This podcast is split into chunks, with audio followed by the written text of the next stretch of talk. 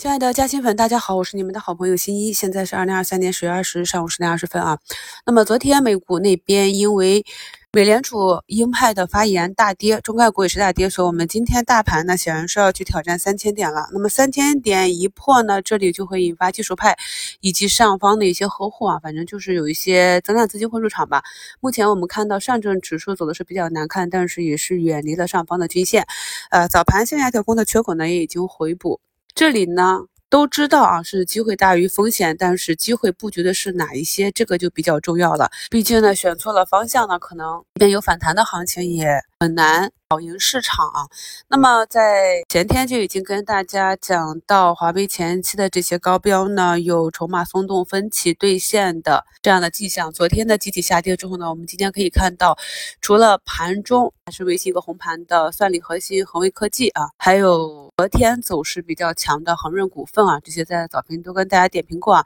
那么剩下呢，可以看到张江高科呢，直接就是一个跳空向下跌停，一个补跌。呃，以及除了业绩的科大讯飞呢，最低也是砸到了五六个点，仍然有一个缺口没补。拓维信息、万润科技、剑桥科技这些啊都是大跌。那已经等到开盘半个多小时之后呢，仍然没有资金把它们拉起来。呃，也就是明显看到。高位这里呢是继续的调整，包括昨天涨停破板回封的寒武纪啊，也是再次放量，下跌了四个多点啊，依旧是没有持续的资金。那么这里呢，一方面是看位置还不算太高，持续走强的这些核心的科技个股；另外一方面可以明显看到资金的高低切换啊。那么今天光伏储能这里的科士达啊，是从底部爆出一个涨停，昨天有异动的爱旭股份。君达股份今天都是继续的上涨，那么还有底部的科技股，昨天涨停的新节能呢，今天是踩着均线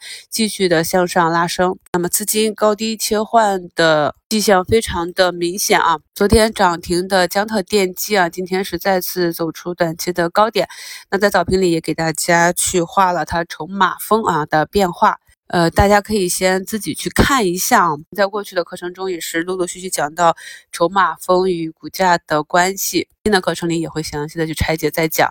那风电这里的东方电缆啊，我们可以看到，在前两天多量跌破十均啊，今天是一个反包啊，所以在破位和确立突破的时候，我们以前讲过很多遍了，有盘中的确立、尾盘的确立以及有效确立。有效确立呢，就是三天啊。收不回均线或者三天站稳某根均线，这就是一个破位洗盘的案例了。股价连续两天跌破十均之后呢，今天反包啊。那么相对于上方个股股价的巨震啊，下方走强的这些突破性的个股，相对的盈亏比和安全性还是比较高的。在昨天的专享问答中，也有朋友去问，像赛利斯啊、欧菲光这些个股啊，短线是不是破位啊？那么大家的分析也都是比较准确。虽然说行业上来讲还是持续的看好，但是主力资金的获利呢，还是来源于股价的波动啊，一直向上呢，压力也比较大，所以还是看股价如何波动。当然是好的标的跌下来跌深一点。对后期的反弹也更有利啊，并且我们在昨天尾盘收盘的时候已经有恐慌的意味了。今天早盘从跌幅榜上看啊，高位股的补跌啊，也是有短线继续退潮的意味，这也是这两天给大家提示风险的一个原因。那么兑现出局之后呢，耐心的等一等啊，至少说你要去。参与尝试博弈反抽的话，这个仓位是跟之前主升的仓位是不同的啊。我们的仓位一定是要跟我们对个股的确定性成正比啊。当不确定或者风险系数增加的时候，首先呢就是要先把仓位降下来。到了十点半啊，这个涨停的可士达破板了哈。我们发现底部涨停封死也是比较难，近期的行情走的比较弱。感兴趣的朋友呢，可以啊利用周末把近期底部出现涨停板的这些个股放到一起，观察一下其后期股价的走势，总结规律，看一下是否能从底部异动的这些个股中找到相对性价比比较好、确定性强一些的机会。最后再提示一下，有一些个股走趋势啊。